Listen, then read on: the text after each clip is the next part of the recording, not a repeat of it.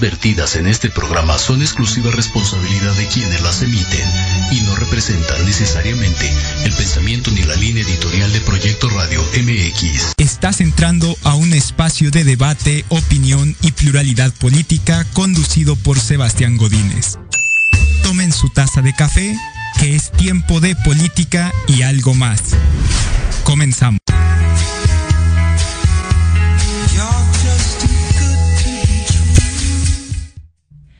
¿Qué tal? Buenas tardes. Me da gusto saludarles en una nueva emisión de Café Política y algo más. Hoy tengo un programa especial y tenemos una invitada muy especial. Ella está vía Zoom y es Gabriela Castillo. Ella es socióloga por la Universidad Nacional Autónoma de México de la Facultad de Ciencias Políticas y Sociales. Gaby, muchísimas gracias por acompañarme el día de hoy en este programa. Es un tema interesante y sé que será muy eh, atractivo para todos los radioescuchas. Hola, ¿qué tal, Sebastián? Muchas gracias a ti por la invitación al programa. Es, es un gusto estar acá con ustedes a platicar justo como dices con este tema tan relevante en estos momentos. Gracias Gaby, eh, el gusto es mío, es un placer la verdad. Eh, sobre todo porque sé que tienes mucho que platicarnos, entonces pues no quito más el tiempo, introduzco el tema y vamos directo con la plática de hoy aquí en Café Política y algo más. Como verán, eh, los tiempos que vive México son surrealistas, hay campañas que no son campañas, la autoridad electoral eh, hace valer la ley, pero no la hace valer, pero hay distintas formas de, de verlo. Y el tema de hoy es Morena y un balance de la administración de López Obrador. Y van a decir, ¿por qué es importante esto? ¿De qué nos va a platicar Gaby? ¿A qué va todo esto?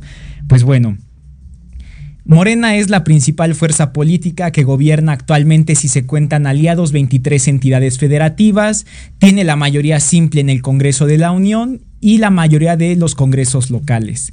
Al parecer la oposición se ha visto desdibujada por, eh, por distintos descalabros en varias entidades y entonces es momento de hacer un balance. Por eso yo quisiera introducir a Gaby para que nos platique con la primera pregunta y es de ¿cómo ves a Morena rumbo al, al 2024?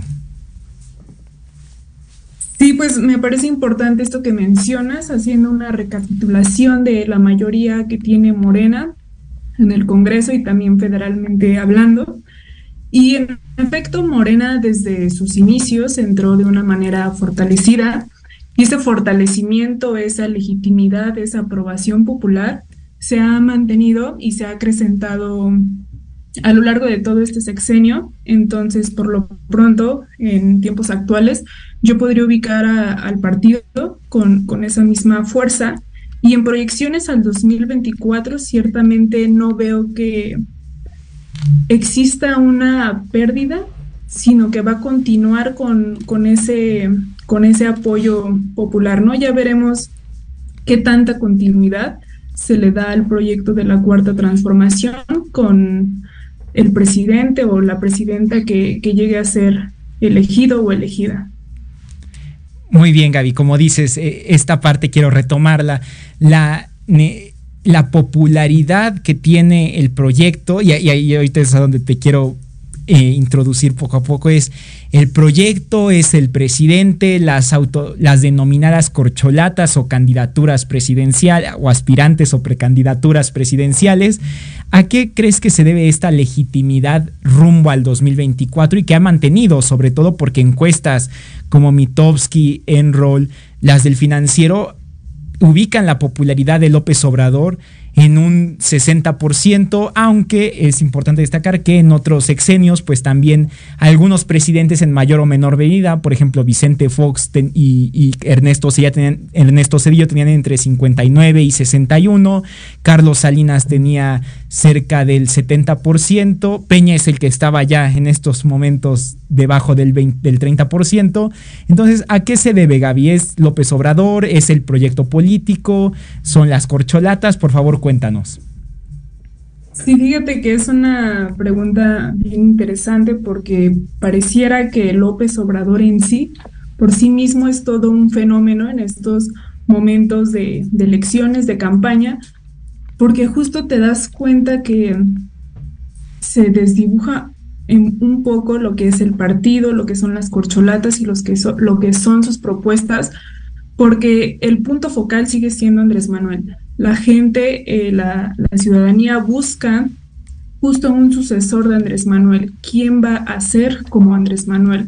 Porque justo esa popularidad que tiene Andrés Manuel es impresionante y no es curiosidad que ahora en las campañas de las corcholatas, la bandera que cada corcholata carga es la de ser íntimo del presidente, la de continuar con sus proyectos, la de ser su cercano y entender el proyecto que él siguió para darle continuidad en, en 2024. Entonces, considero que dada esta aprobación que tiene Obrador y que la gente en gran medida, si apoya el partido, es, es por el presidente, por Andrés Manuel, por esa popularidad que se ha ganado y, que eso es un bastión que le sirve a las corcholatas y que le sirve al partido en general. Se podría decir que Andrés Manuel es un gran sostén, no solo para el partido, sino para, para estas corcholatas. Entonces sí, yo te respondería que sí tiene mucho peso esta popularidad que Andrés Manuel ha, ha ganado. Ok, y bueno, antes de entrar, es que mencionas cosas sobre las corcholatas, sobre la popularidad, y aquí quisiera ser más directo en la pregunta. Eh, hablas de la popularidad, del respaldo, de que incluso esta, este desdibujamiento del partido, del candidato, de las personas, del presidente, que justo es un fenómeno que se estudia mucho, que hemos estudiado mucho los politólogos y en la ciencia política moderna mexicana, pero nada más aquí, sino en el mundo, es esa... Em, esa personificación del poder. Entonces yo quisiera, antes de entrar a la pregunta de las corcholatas, justo por, por lo que me comentas, es, ¿acaso el populismo de López Obrador seduce a las masas? ¿Es, bueno? ¿Es en lo que se están respaldando? En un, si quiere, em, doy más características, en un populismo en el cual pues ataca a las instituciones, descalifica a sectores sociales que no comulgan con él, con su proyecto político. Estamos viendo eh, los ataques con la Suprema Corte.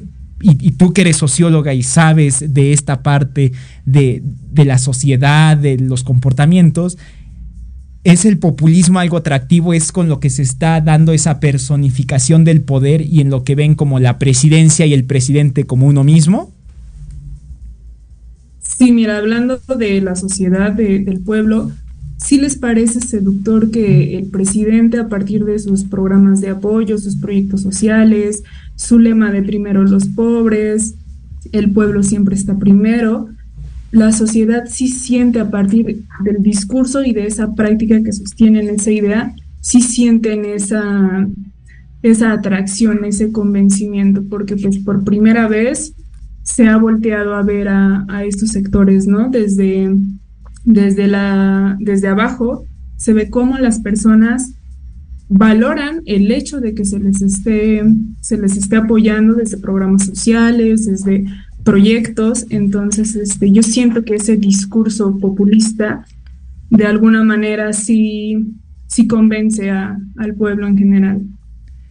Ok, pero ¿por qué considerarías que atrae? O, sea, sí los programas sociales, sí esta visión del pueblo, que ahí podemos entrar en una discusión muy grande del pueblo, ¿no? ¿Qué es el pueblo de verdad? ¿Existe el pueblo? ¿Quién es el pueblo? ¿Quiénes no son pueblo? Pero bueno, más, más eh, concreta la pregunta es, ¿pero por qué el populismo, Gaby? ¿Por qué la gente se siente atraída? ¿Acaso la seducción autoritaria, incluso déjame introducirte, hemos visto algunos resultados del Latinobarómetro 2023, donde la democracia en México pues ha retrocedido, 33% optan por un gobierno autoritario.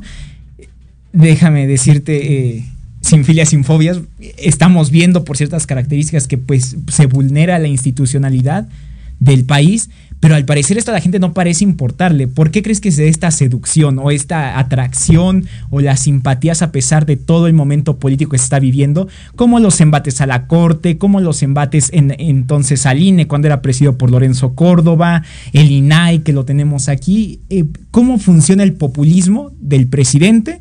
hacia las masas o hacia el pueblo, como gustes llamarle. Sí, yo creo que inicialmente pues el presidente no mostró esa cara de, de su accionar político y tampoco los, las personas pues lo, lo visibilizaban, ¿no? Hasta después, con esas acciones que tú mencionas, es que se empieza a ver ese ejercicio autoritario, pero al haber empezado con otro discurso y haberse ganado la confianza de, de las personas, yo considero que las personas a partir de ese convencimiento consideran que el accionar es correcto en tanto puede beneficiarlos, ¿no? Y se me ocurre esto que estuvo muy muy debatido y discutido, ¿no? Como lo de la Guardia Nacional, en tanto era una militarización, era un autoritarismo, pero ¿qué, qué se pensaba popularmente? Que el presidente estaba tomando acciones que en efecto pondrían en salvaguarda su seguridad, ¿no? Y si observamos otras acciones, quizás como las que mencionas, quizás haya este este imaginario o este pensamiento de que las acciones que se hacen desde arriba tienen un beneficio. Y en cuestión de democracia, pues quizás esa, el barómetro que mencionas, pues sí es impresionante, pero igual las personas ya tenían una fuerte desconfianza de la democracia, al menos en México, con el antiguo régimen, y que las fracturas que habían dejado al interior de la política de México, pues habían sido fatales, ¿no? Entonces siento que en contraste con, con ese sexenio, en la percepción social no es de tal magnitud esa, ese autoritarismo quizá, ¿no? Sino entrando en análisis, pues vemos que sí tiene esos tintes, pero repito, quizá socialmente predomina esta idea de, de que es en favor de. Sí, claro, y mencionas algo muy importante, ¿no? En favor de, y sobre todo, pues, lo mencionaste en, las primeras intervenciones, esta parte de atender a lo que él denomina pueblo, porque es una palabra que le gusta y que incluso si vemos eh, estudios de eh, que le dan seguimiento a las mañaneras, como Spin de Luis Estrada o en, su libro de los otros datos, es una palabra que constantemente aparece en el discurso político del presidente.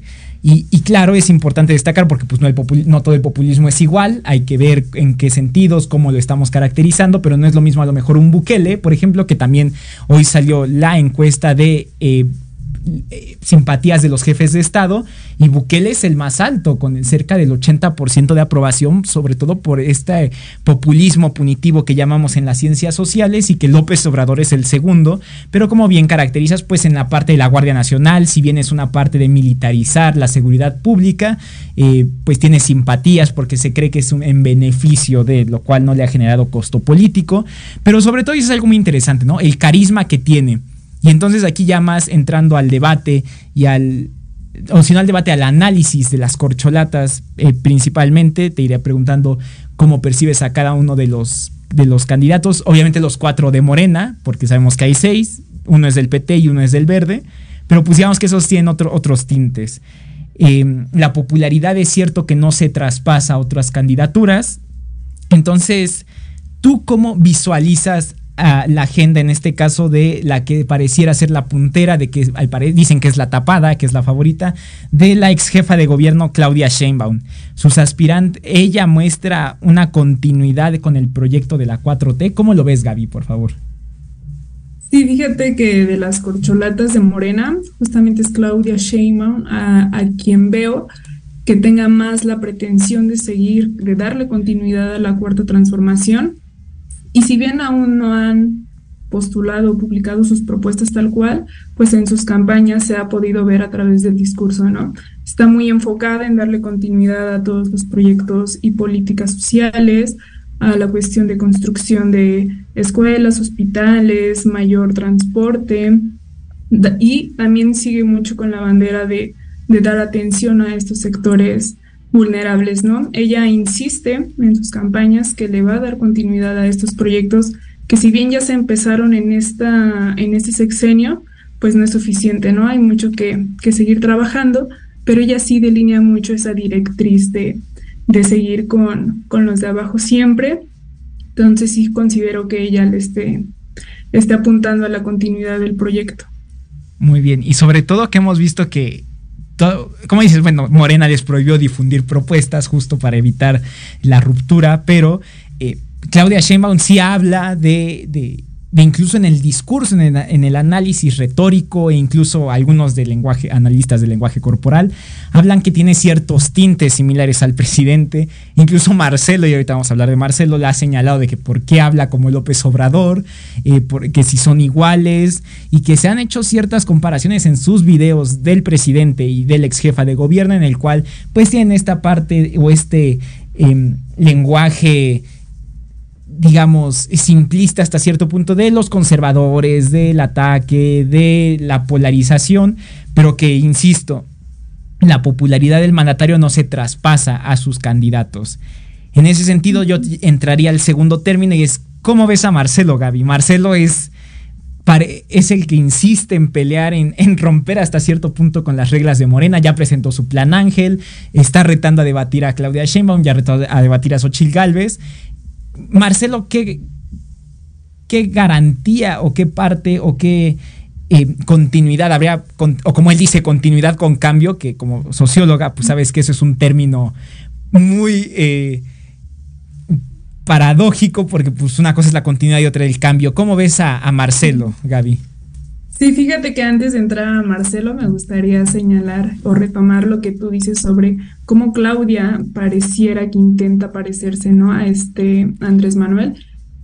Y pareciera que es parte de la estrategia, ¿no? Como de conseguir esa aprobación que Andrés Manuel tiene, en tanto que es el líder carismático legítimo actualmente, pues busca parecerse incluso en cuestión corporal y de lenguaje, ¿no? Para mantener esa aprobación y para dar la creencia de, que va a continuar en, esa misma línea. Y en cuestión de Marcelo Ebrard, sí se contrasta bastante de Claudia, porque él sí, como tú bien dices, él firmemente ha mostrado algunas de sus propuestas en materia de seguridad, en materia de apoyo a, los jóvenes, a los estudiantes, y, también en cuestión de, de, tecnología, ¿no? Y alianzas internacionales un lema que, carga Marcelo Ebrar es el de obtener la grandeza de México en términos económicos. Él busca eh, engrandecer, posicionar en una mejor manera, como él menciona, como México se merece, una grandeza que no se ha alcanzado, y propone una, la apertura a una mayor inversión extranjera. Me parece que él sí trae unas ideas un tanto no distintas, pero sí se salen un poco de este canon que se ha construido de lo que persigue la cuarta transformación. Y siento que el radicalismo de, sus posturas, de estar un poco en contra de las reglas del partido, que si bien se había dicho que no, que estaba prohibido este, pues mostrar sus, sus propuestas políticas, pues Marcelo muy radical las ha, las ha puesto sobre la mesa, ¿no? Y no solo en sus campañas, sino también en sus plataformas de redes sociales, que son también un espacio de campaña para él, ¿no? Entonces, sí ha, ha delineado estos puntos en cuestión de seguridad, en cuestión económica, y con esos puntos yo establecería que él es uno de los de las corcholatas que al 100% no, no muestra ese seguimiento de los proyectos que se han hecho hasta ahora. Muy bien. Y, por ejemplo, me llama la atención esto que dices, ¿no? Algunas posturas, él sí rompe con las reglas, ¿no? Él sí presenta planes, da propuestas, pero también lo vemos que baila. O sea, vemos que es el tiktokero político más famoso del momento porque hace lo mismo que baila, que come, que se cae, que hace memes. Entonces, yo dentro de, este, de, de estos cambios, este radicalismo digamos, ideológico dentro de los preceptos morenistas, eh, ¿dónde lo ubicarías, Gaby, a Marcelo? En, eh, ideológicamente con ciertas propuestas en la izquierda, en la derecha, cercano a incluso, no sé, al nacionalismo revolucionario que encabeza López Obrador en Morena, más a una izquierda más radical. Él se dice que es el más radical de todos. Eh, ¿Cómo lo ves, Gaby? Sí, fíjate que yo no lo posicionaría en la izquierda radical. Siento que sus propuestas y sobre todo la, económica sí tiene una tendencia a moverse a, la derecha, sobre todo por esta apertura que él quiere hacer, una apertura mayor para la inversión extranjera. Siento que se mueve un poco a la, a la derecha y fíjate que en sus propuestas pues no ha mencionado mucho de lo que la cuarta tre, la, la 4T siempre se jacta, ¿no? Que es la de poner siempre la, atención a, a, las zonas y a los sectores vulnerados de, del país. Entonces, no ha mencionado algo al respecto, entonces siento que es señal de que a la izquierda radical no está de la izquierda, en parte es requisito que él tenga que tener propuestas que estén en la izquierda porque está en un partido cuya tendencia ideológica pertenece o se ha posicionado en la izquierda, pero sí tiene tintes también hacia la derecha. Muy bien, Gaby. Como, como ven, como escuchan el auditorio, hasta aquí hemos hablado de los dos punteros de las corcholatas. Recuerden que hay cuatro, o sea, porque son de Morena, son cuatro, y son uno del verde y uno, y uno del PT. Por ejemplo, Gaby, en, entrando dentro de esta parte de, las corcholatas, a lo mejor no tan populares, pero bajando al tercer lugar, como lo pusieron las encuestas. Adán Augusto, pues es, es, tabasqueño, eh, dice que es hermano del presidente. la trayectoria política de Augusto eh, gira en torno a que, al igual que el presidente militó en el, en el PRI, eh, que incluso cuando López Obrador ya estaba en el PRD, Augusto se llena el PRI, pero ¿cómo, cómo lo ves a él? Eh, fue gobernador de Tabasco, a lo mejor, digamos, esta esencia tropical, política que manejan ambos, esta identidad, ¿cómo, cómo ves a Dan Augusto? No, no si tiene posibilidades, pero en el caso de que él llegara a ser el, el candidato, o como lo llaman los morenistas, el eh, el coordinador de los comités de la defensa de la cuarta transformación. ¿Cómo ubicas a Adán, Gaby? Sí, pues esos son elementos que sí caracterizan un poco las prácticas de, hoy de Adán Augusto, el señalar que se parece, no solo fenotípicamente hablando, sino también estos rasgos identitarios, ¿no? Como bien mencionas, este origen social, esta, desde dónde viene, entonces siento que eso le, le ha dado un plus y que él promete también darle continuidad a, a lo que Andrés Manuel ha construido y justo también lo promete a partir de esa cercanía que él tanto presume, ¿no? Esa cercanía con el presidente, el decir que es su hermano, pues decir, este conocimiento profundo que tengo yo, yo de él, de sus ideales, de sus prácticas, y que yo, Adán Augusto, tengo o estoy en posición de, poder reproducirlas, ¿no? De, sostenerlas si es que se es electo. Entonces, sí, sí veo que ocupe de, fuerte bastión esa cercanía con, con Andrés Manuel. Y por ejemplo, Gaby, aquí dices algo que me llama la atención y que quisiera llevarte a profundizar más. Hablas del fenotipo, del origen social. Son, eh, es un candidato del sureste, es de Tabasco, en el caso, supongamos, en un escenario hipotético donde gane Adán Augusto, eh, sería el segundo presidente surgido de Tabasco. Pero ¿por qué es importante? ¿Cómo consideras que la gente puede percibir a un candidato de esta parte tropical del sureste mexicano, que sabemos que es rico en recursos naturales, que es rico en cuanto a la producción de, materias primas, de agua, de fauna, de flora, pero también la política y la historia política mexicana es, eh, es particular en cuanto al, al a, digamos, a la política tropical. Sin, no, no quiero que se escuche ni racista ni clasista, pero digamos que esta política del trópico que se asocia a López Obrador y la que se junta a Dan Augusto, ¿cómo la percibes tú, Gaby? ¿Por qué es relevante y qué impacto podría tener dentro de la sociedad mexicana? Sí, mira, yo veo ese impacto pensando justo en todas estas zonas pues marginadas de, de México, que desde la llegada de Andrés Manuel, antes de la llegada de su presidencia, se identificaban con, con Andrés Manuel, ¿no? Se identificaban por estos rasgos identitarios que compartían como comunidad, ¿no? Entonces, este, el que Adán Augusto tenga pues como estos mismos rasgos, siento que es una puerta abierta para él, para, para la aprobación de quienes se sienten identificados con él, de quienes comparten este, no solo origen, ¿no? Sino también, pues, prácticas, esta, esta práctica política que mencionas que se desarrolla, pues, en el trópico. Entonces yo creo que en ese sentido es lo que le permite, le permite crear ese vínculo también de confianza, de, ajá, de confianza con, con, con las personas, con, con la ciudadanía. Muy bien. Como ves, vamos a entrar a, digamos, esta primera recta final del análisis. Eh, quisiera retomar varias cosas que has dicho y agregar unas cosas antes de irnos a un corte comercial. Eh, hay cuatro candidatos, insisto, de Morena. Dos son de la ciudad, dos son del centro, por así decirlo. Eh, Claudia Sheinbaum y Marcelo Ebrard. Adán Augusto es del sureste, que no ha dado muchos presidentes en la historia mexicana. Y entraríamos al cuarto que es Ricardo Monreal, que es un zacatecano, que digamos que se, ubica en la parte geográfica, pues no del norte, porque él presume ser del norte, sino de la parte...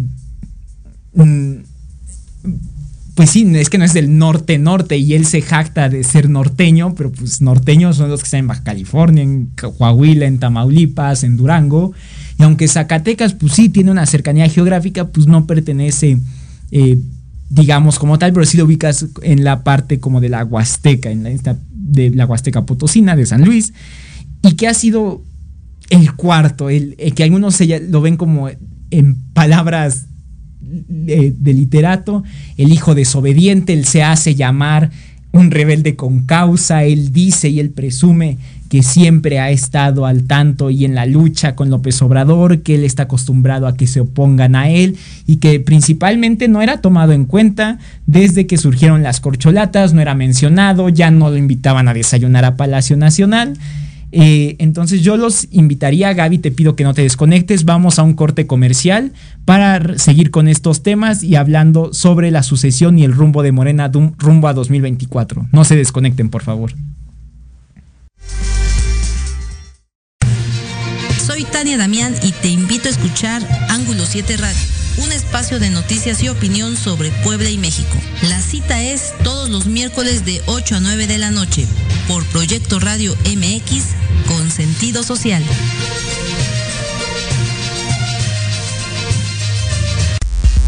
Antesala, el programa para enaltecer todos tus proyectos. Te invitamos a escucharnos todos los martes en punto de las 9 de la noche. Por Ariadna Vázquez y Jimena Riverol. Solo por Proyecto Radio MX. Con sentido social.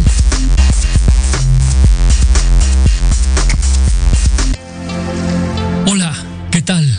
Queremos invitarte este y todos los sábados, en punto de la una de la tarde, a tu programa Astroarmonízate con Gaspar Ariel y Sabrina Oro. Conocerás de la mano de grandes maestros la influencia de los astros en tu vida, el poder de la magia, la talismánica y los secretos que el tarot tiene para ti.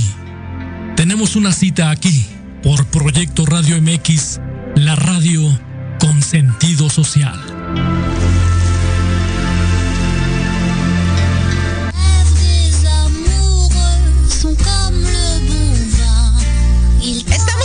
para nuestro México.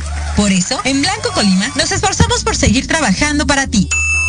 Con el objetivo de seguir manteniendo fuentes de trabajo y seguir ofreciendo nuestro servicio a todos nuestros clientes, abrimos nuestras puertas para llevar hasta la comodidad de tu hogar la experiencia Blanco Colima, con nuestros platillos, sabores y creaciones que tú ya conoces. Nos ponemos a tus órdenes con nuestro servicio delivery y takeout. Tú eliges. También disponible en las apps de entrega rápida. Estamos ubicados en calle Colima 168, esquina con Orizaba, en la colonia Roma Norte. Nuestro teléfono 55 55 11 75 27. Y recuerda, Blanco Colima, en donde la magia está en nuestras manos y tu satisfacción en nuestro corazón.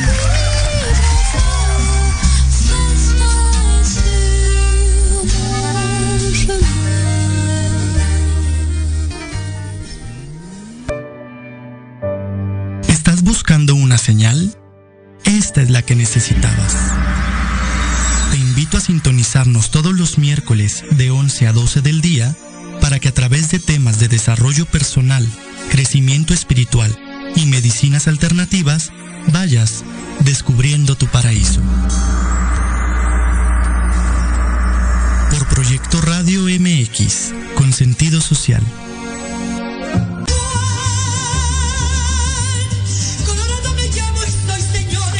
Escúchanos todos los miércoles en tu programa Dosis Mexicana de 5 a 6 de la tarde con Paloma Viajera y Andrick Meras por Proyecto Radio MX.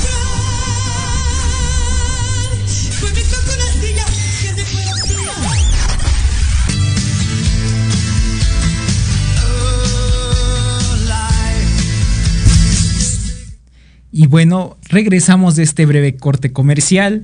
Continuamos con este tema de eh, Morena, sus candidatos, López Obrador, el populismo. Y para esto nos ha estado acompañando la socióloga Gabriela Castillo.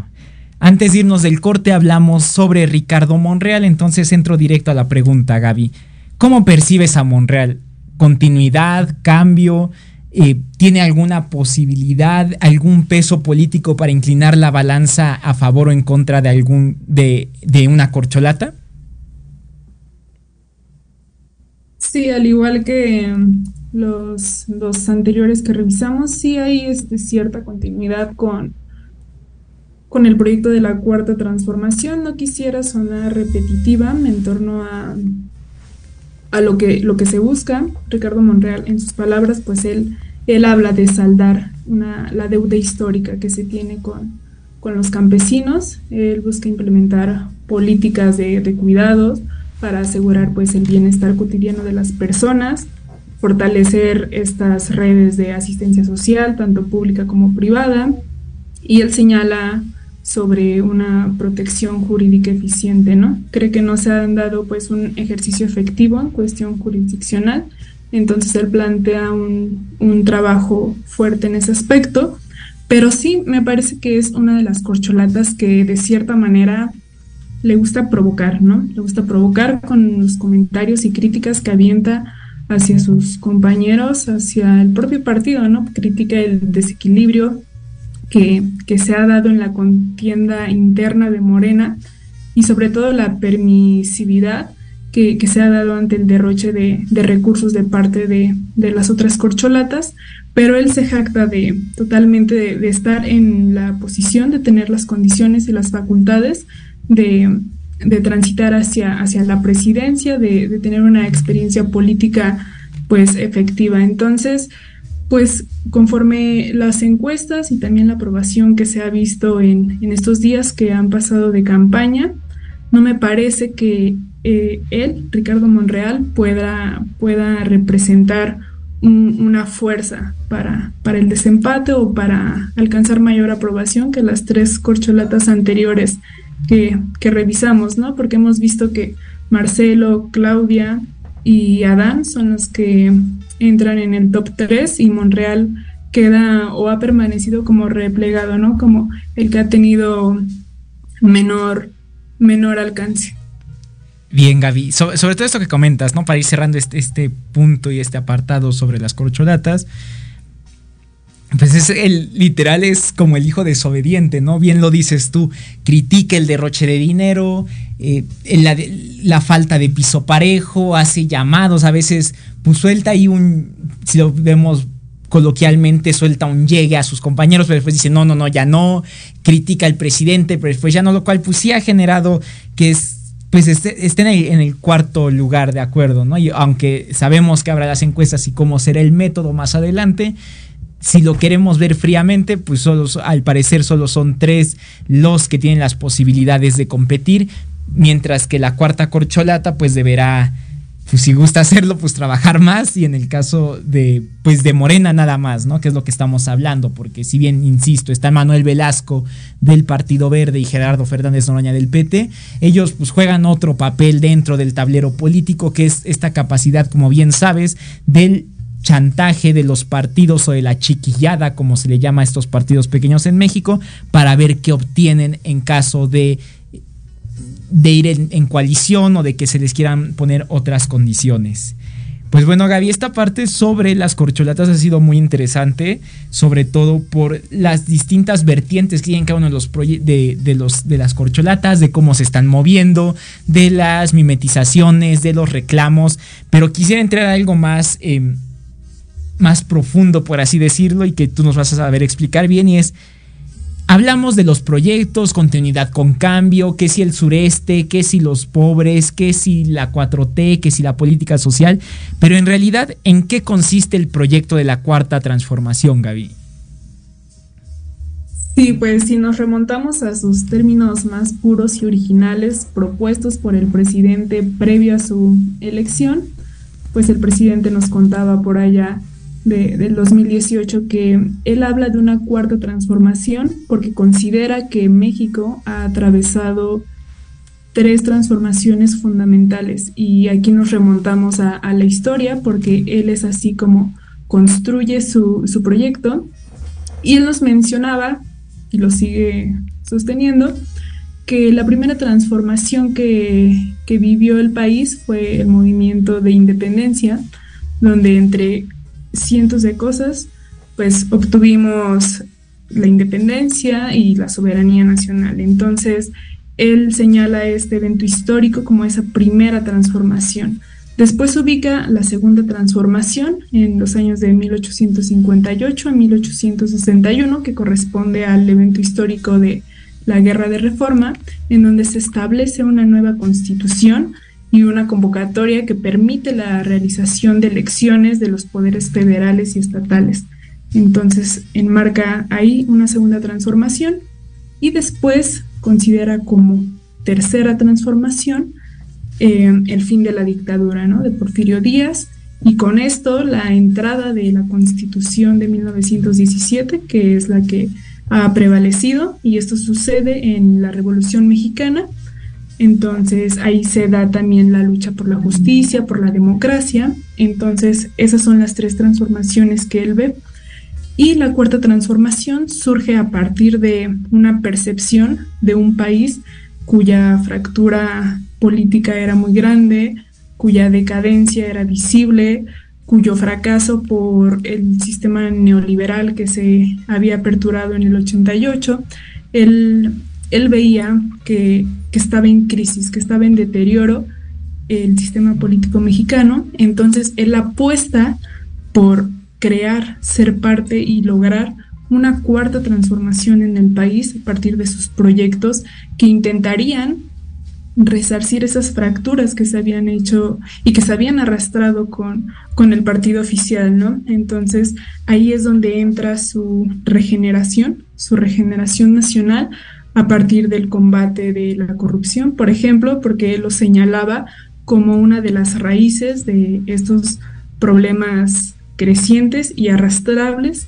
También esta, esta idea de gobierno austero, de no gastar de más, de no concentrar eh, eh, la riqueza siempre en las manos de, de unos cuantos, sino justo era esta apuesta de trascender de ello, de voltear a ver a, quienes habían estado siempre olvidados, ¿no? Entonces, es así como este cambio de régimen, esta transición, la, llegada de un nuevo partido que se posicionara en, la izquierda, eh, era para, significaba para él pues toda una, una transformación que, que traería cambios, cambios, cambios profundos. Entonces es este, proyecto es así como nace y que mantiene esos, esos ideales. Ok, y por ejemplo hablas de, eso, bueno, como bien dice, se remonta independencia, reforma y revolución y considera, eh, y aquí hay una parte a lo mejor pragmática en su discurso, porque como bien lo retomas eh, citándote, es la decadencia de lo que él llama el, el modelo neoliberal, la corrupción, todo eso, pero entonces las décadas de gobierno de desarrollo nacional, como bien sabes, desarrollo estabilizador, la posguerra, el, desarrollo del crecimiento hacia adentro que tuvo México, que crecía al 6-7% anual y que se, bueno, se da, acaba con las crisis de los años 80 y después se implementa la economía de libre mercado. Eh, parece que el presidente ignora estos años de, del ejercicio autoritario, porque difícilmente se ve que haya una crítica a estos gobiernos, pero la crítica sí inicia y las descalificaciones pues, a partir de Miguel de la Madrid, seguido de Carlos Salinas de Gortari, Ernesto Cedillo, Vicente Fox, Felipe Calderón y Enrique Peña Nieto, ¿no? Eh, esta parte del, no sé si llamarlo de crisis del sistema neoliberal, o como, como él bien lo dice, pero ¿a qué, a, qué, ¿a qué cambios profundos le está apostando Gaby? O sea, ¿cuál es la diferencia entre el, el, modelo de la economía de libre mercado y el modelo de la cuarta transformación o de lo que se pretende implementar? Pues fíjate que Andrés Manuel le apostaba a, acabar de cierta manera con ese monopolio empresarial y de inversión que se había estado dando y que había mantenido en desventaja la producción local. Entonces apostaba por nuevas reformas que, que, que, modificaran este sistema de producción y también de intercambio, ¿no? Ya sea de importación, exportación. Entonces buscaba también mayor apoyo, como te digo, a esta producción local, que no fuera empobrecida ni saqueada por la competencia que, que venía desde el extranjero, ¿no? Porque una de las crisis que produjo el neoliberalismo es que claro que la producción local no podía competir con la producción en masa que, que, sucedía, por ejemplo, en Estados Unidos, ¿no? Entonces era esa su apuesta, la de hacer una cierta regulación en torno a, a esta producción e intercambio también. Muy bien, Gaby. Y por ejemplo, hablas, también hablaste sobre las alternancias. Brevemente, para los que nos están escuchando, recordemos que la transición democrática oficialmente inicia en 1997, cuando el partido oficial, en el entonces hegemónico PRI, pierde la mayoría en la Cámara de Diputados por primera vez y se culmina con eh, bueno, también hay otros factores, la independencia del árbitro electoral, el surgimiento de los organismos autónomos, la reforma judicial, todo esto durante los años noventas. Pero principalmente electoralmente, la transición democrática, dijimos los mexicanos, llegó la democracia a México con la primera alternancia en el 2000, cuando Vicente Fox del Partido Acción Nacional gana la presidencia y hasta nuestros días se han presentado tres alternancias. Si bien gobernaba el PRI, llegó el PAN, gobernó 12 años, regresó el PRI y ahora gobierna Morena, o sea, un partido distinto. El presidente también ha dejado claras sus ambiciones en cuanto a la materia de democracia y eso es lo que yo quisiera preguntarte, Gaby. ¿Cuál es la ambición del proyecto de López Obrador en cuanto a democracia? ¿Hay un avance en la democracia como la conocemos, institucional, eh, pluralista del sistema de partidos en cuanto a la representatividad y en los modelos de democracia directa o estamos viviendo un retroceso al igual que varios países del mundo como bien sabes en Estados Unidos, en Brasil, en Europa Oriental y en Europa Occidental donde pues eran cunas de la democracia liberal, por así decirlo, y han mostrado un, retroceso. Aquí en la, la 4T, ¿cuál es su ambición democrática? ¿Cuál es el proyecto del presidente López Obrador?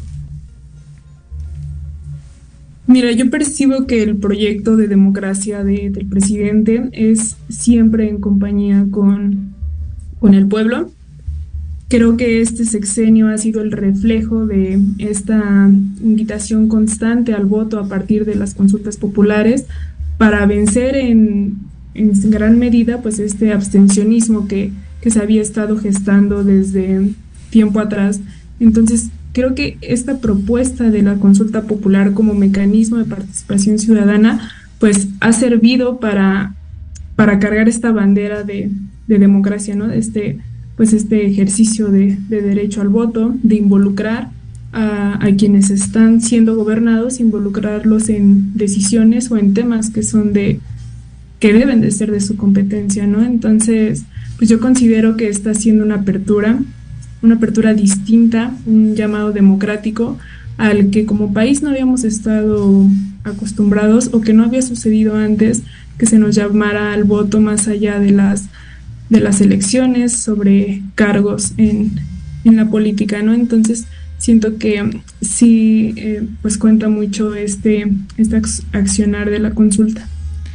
Y por ejemplo, Gaby, hablas de las consultas, es claro que en el mundo muchos países las tienen, las utilizan, referéndum, plebiscito, consulta, y hay temas que claro, que cuando es de interés nacional está la ley sobre temas que se consulten, en los que se establecen los que no pueden consultarse, pero por ejemplo, ahora que abordas este tema, consultar a la ciudadanía para enjuiciar a los expresidentes, ¿no sería más fácil nomás aplicar la ley? O sea, si están las pruebas, aplicarlas y llevarlos a juicio en vez de consultarlo. Digo, no niego que, por ejemplo, a lo mejor, bueno, la revocación de mandato tengo yo mis asegúnes, sobre todo porque pues, si fuiste electo para seis años, pues son, son seis años y no se reforma la constitución, pero vamos, en este ejemplo de la consulta popular o de la revocación, ¿cómo lo percibes tú? ¿Son funcionales de verdad? ¿Tienen un impacto en, el abstencionismo de las y los mexicanos? ¿Cómo lo, lo ves tú, Gaby?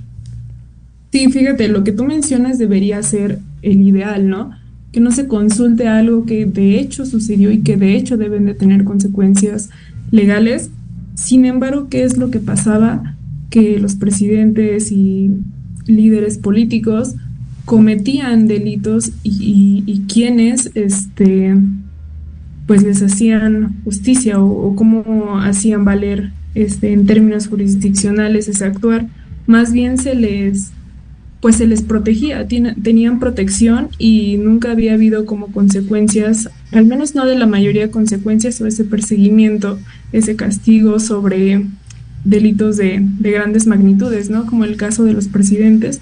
Entonces, en este caso, a sabiendas de que había habido una protección perpetua entre líderes políticos aliados con, con los sistemas jurisdiccionales, es que se abre también esta esta consulta para conocer qué, qué opina la gente que se sabía que la respuesta de quienes opinaran pues iban a estar en favor de ese enjuiciamiento, ¿no? Rechazando esa protección. Entonces, este, si son funcionales, bueno, ese es otro tema, porque pues ya en términos prácticos los resultados de esa consulta no fueron los esperados por el presidente, pero bueno, también tener en cuenta que fue la primera consulta popular de esa magnitud y que claro, el ideal habría sido que, se actuara sencillamente, pero por estos antecedentes de protección que habían tenido las figuras políticas, es que se abre este diálogo ¿no? con, con el pueblo, también conocer esa percepción que se tiene frente a los políticos y frente a los actos cometidos. Muy bien, Gaby. Sobre todo, como dices, eso, son las figuras, la democracia eh, plebiscitaria, lo llaman algunos teóricos como John King, Chantal de Sol, eh, grandes teóricos eh, políticos sobre este, estos métodos y que como dices, eh, son funcionales, se pueden poner en práctica, es la primera vez que habíamos hecho uno aquí en México y sobre todo que se lo utilizan muchos países, o sea, si lo quieren ver y lo ha, seguido la audiencia, en Francia la reforma, de la reforma de pensiones que se consultó mucho antes y que después el resultado no favoreció ya es lo que está haciendo que se incendien las calles de París, pero también por ejemplo Estados Unidos tiene una larga trayectoria en hacer consultas cuando hay elecciones, Ecuador no se diga, Chile con el plebiscito constitucional, Argentina, Brasil. Entonces no está más, allá de ignorar, pero sí como centrarlo en estos temas y que como dices bien, en cuanto al proyecto político, pues sí tiene, ah, tiene algunas vertientes sobre la participación de la sociedad, de la ciudadanía, pero también... Eh, a veces choca con estos tintes autoritarios. Y, por ejemplo, aquí iría yo otra pregunta, Gaby. ¿Acaso su proyecto de democracia no choca o no se repele con algunas actitudes autoritarias que ha tenido? Digo, antes era el INE era lo peor, el INE presidido por Lorenzo Córdoba era malo y incentivaba el abstencionismo y no querían participar, pero al parecer el nuevo INE ya le gusta más, ya hasta se reunieron las consejerías en Palacio Nacional, entonces no, no hay una contradicción entre ahondar en la democracia, como lo dice el presidente, pero por otro lado tiene estas visiones agresivas y autoritarias con otras instituciones y otros sectores? Sí, sí, por supuesto que hay un choque y también cierta contradicción en estas acciones específicas. Y creo que sí, creo que en general podríamos decir que este sexenio, si bien ha tenido tintes democráticos o acciones que hacen creer o hacen convencer a la opinión popular de que se está haciendo un ejercicio democrático efectivo. Sin embargo, como bien señalas, hay, hay acciones que, que le dan que sostienen, que afirman ese tinte autoritarismo que, que, tiene el presidente y que entra en choque con los términos más puros de la democracia. Pero fíjate que aquí también entra, me parece punto importante como esta opinión popular, lo que se crea al, al ojo común, a la vista común, que es poco perceptible ese accionar como autoritarismo desde la clase popular, eh, que es pues el pueblo en general, entonces pues sí sería un, un debate complejo entrar en, en los límites de la democracia en este sexenio. Sí, claro, como bien dices, y sobre todo para ir cerrando esta parte del, bueno, este programa con una pregunta más de lo que dices de los límites, de que, pues, ah, claro, es un debate profundo, eh, que no tiene, no se puede resolver en cinco minutos, pero ¿qué consideras para cerrar esta pregunta, te, invito a, ahondar un poco más. No los límites, pero cuál es la percepción del, del pópulo o de la ciudadanía ante estos tintes y ante estos arranques a veces, la descalificación de medios, porque incluso la gente copia y mimetiza su lenguaje con el, presidente y se insultan a los periodistas, lo, vemos en redes sociales, ¿no? Son lo mismo citando al primer mandatario, son chayoteros, corruptos, conservadores, a la clase media eh, aspiracionista, ladina, a la universidad, a, todo, a, ciertos sectores, ¿no? Que él considera que no comulgan con su proyecto político. ¿Cuál es la percepción eh, que podrías analizar sobre de los ojos del pópulo hacia estos sectores que, que descalifica en aras de un proyecto democrático? Sí, pues es una percepción diversa. Esa percepción, pues, sucede en torno a qué tanto se sienten estas personas afectadas o atacadas, ya sea porque se identifican, ¿no? Sucede mucho que con esta represión a, a los medios de comunicación o también lo que ha sucedido en algunas marchas, creo que ahí hay cierto revuelo popular en tanto les son afectados ellos mismos, ¿no? Mientras son otras esferas que no ataquen su, su posición o su bienestar o su burbuja, pues creo que hay poco revuelo. Entonces, en, en ese sentido digo que, que pues está diverso. En, en, ciertos aspectos hay pues esta inconformidad, este rechazo, desapruebo al accionar de, del presidente, pero en otros existe quizás no un apoyo informado, pero sí una aprobación de lo que se ejerce, como ya decía en un principio, ¿no? Porque se piensa que se está haciendo en beneficio o en pos de, algún grupo. Muy bien, Gaby. Y para concluir, eh, para que nos dejes con una conclusión de dos minutitos, ¿qué rumbo podría tomar el país en este sentido, rumbo a la sucesión presidencial? Con el proyecto de López Obrador, ¿hacia dónde va México en eh, este tiempo de mandato que le queda? Sí, pues estas elecciones en general son las... Hace cuatro, hace seis años decíamos lo mismo, pero creo que por las condiciones, el contexto, se puede volver a decir que son las de las más importantes. Ya vivimos esta alternancia con la llegada de Andrés Manuel. Ya lo que le queda son básicamente los días contados. Entonces, este, yo veo que va a haber una, pues sí, una continuidad de cierta manera con el proyecto de la cuarta transformación. Y en cuanto a, la oposición, que es este clima político del lado contrario de lo que actualmente gobierna y se, se estima que, que, seguirá gobernando, pues es la oposición, ¿no? Y, y considero que, por ejemplo, de, de, esa trinchera, pues no, no se van a cansar de, de, hacer este, pues este contrapeso, tratar de llegar a ese contrapeso de, de esta administración, pero yo veo un partido completamente fortalecido, con mucha aprobación, con mucha legitimidad y considero que estos tres aspectos los seguirán manteniendo hasta el 2024 y ya será en ese proceso electoral en los próximos seis años donde se verá si esto disminuye, cambia o aumenta o se mantiene. Yo, mis apuestas son que se va a mantener este, esta aprobación, porque igual eh, la ciudadanía ya tiene cierto hartazgo, cierto cansancio a los partidos políticos fuera de Morena, que ya conocen, que ya conocen por años, por múltiples sexenios. Entonces yo veo a Morena que se mantiene completamente en la posición que, que se encuentra y que ha sostenido durante estos años. Muy bien, Gaby. Te agradezco estas breves conclusiones. Vamos a concluir el programa. No quisiera dejarte sin dar un agradecimiento por estar aquí con nosotros platicando en Café Política y algo más. Como ven y como ven y escuchan, si están en Facebook o escuchando nada más, este es el panorama, así está Morena, así son las corcholatas y ese es eh, a grosso modo la visión del proyecto López Obradorista. Antes de despedirme, quisiera invitarlos a que lean mi columna el día de hoy en Círculo Rojo, mañana en Politics, sobre el proceso de designación de Vapor México y también me pueden escuchar en W Radio en el noticiero de Vero Méndez en la colaboración semanal de los martes. Muchísimas gracias a todos los que nos estuvieron escuchando el día de hoy.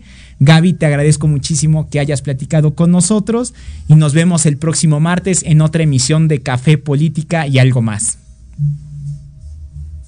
Hasta luego, muchísimas gracias. Gracias a ti, Gaby. Hasta luego. Gracias por habernos escuchado en Transformando Vidas, en Proyecto Radio despedirnos, pero no te pierdas la próxima emisión de Café, Política y algo más. Un espacio de debate, opinión y pluralidad política. Sígueme en mis redes sociales, Facebook Sebastián GR y no te pierdas mi columna mensual en Latinoamérica 21 y mis análisis quincenales en Politics.